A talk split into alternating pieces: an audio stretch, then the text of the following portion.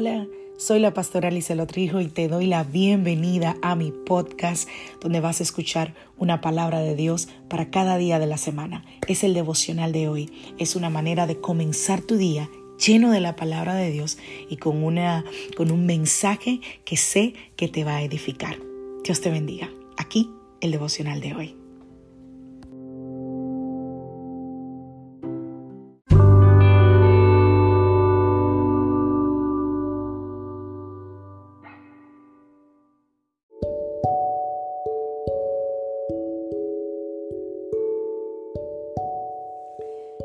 La vida trae sus retos y cada reto debe ser enfrentado. Cada día es diferente al anterior y para cada día necesitamos una palabra de Dios. Por eso el devocional de hoy es una palabra para ti, para cada día, porque Dios quiere hablarte hoy y lo va a hacer a través de su palabra. Por eso escucha el devocional de hoy.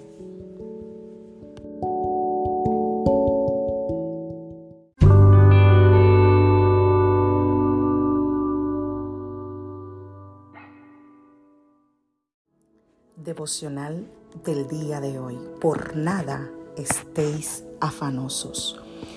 Vamos a la palabra del Señor. Filipenses capítulo 4, verso 6. Dice, por nada estéis afanosos, sino sean conocidas vuestras peticiones delante de Dios en toda oración y ruego con acción de gracias.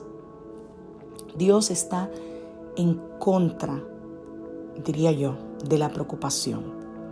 Jesús predicó contra eso, Pablo predicó contra eso. Toda la Biblia predica contra la preocupación porque fue diseñada por el enemigo para producir estrés, tensión y muerte.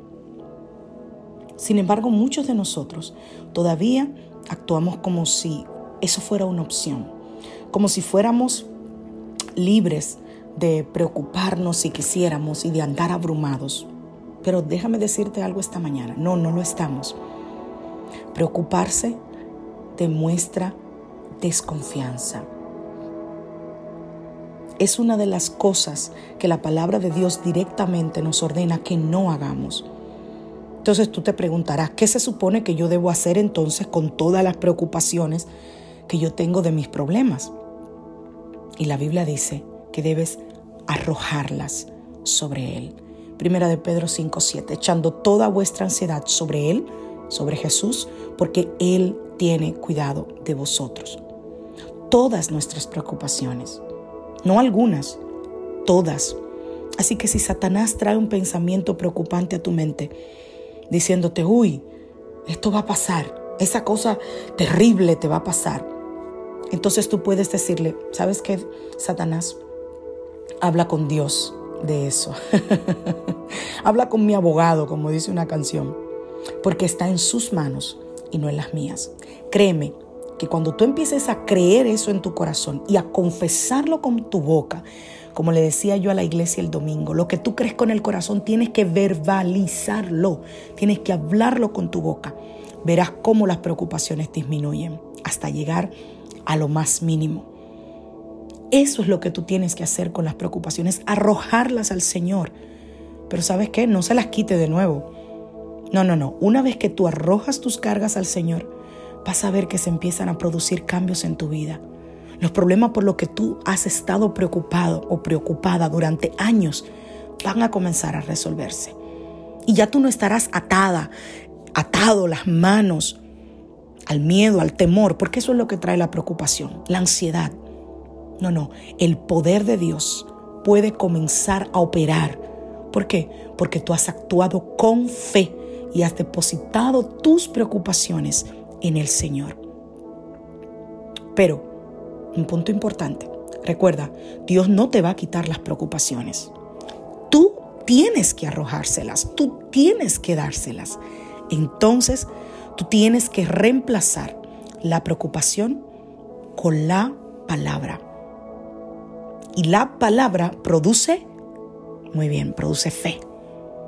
Tú eres quien tienes que mantener tus pensamientos bajo control. Y los mantienes bajo control conociendo la palabra de Dios. hablando la palabra de Dios. Quiero que aprendas esto. La verbalización tiene mucho poder. Esto que hoy se habla tanto de, meditar, de, de ay, se me va la palabra, eh, de que la gente se levante en las mañanas y repite una serie de cosas eh, positivas. Eh, yo soy, no sé si lo has escuchado, yo soy luz, yo lo puedo, yo soy capaz, yo soy honesto. Eso tiene un nombre que ahora se me escapa. Pero eso es algo que ya la Biblia viene diciendo. Eso es algo que la Biblia dice, dice, creí, por lo cual hablé. Y yo quiero animarte esta mañana a que verbalices lo que tú crees. Yo estoy seguro que hay muchas madres que me escuchan con hijos alejados del hogar, en problemas, en drogas, en enfermedad, en malos pasos.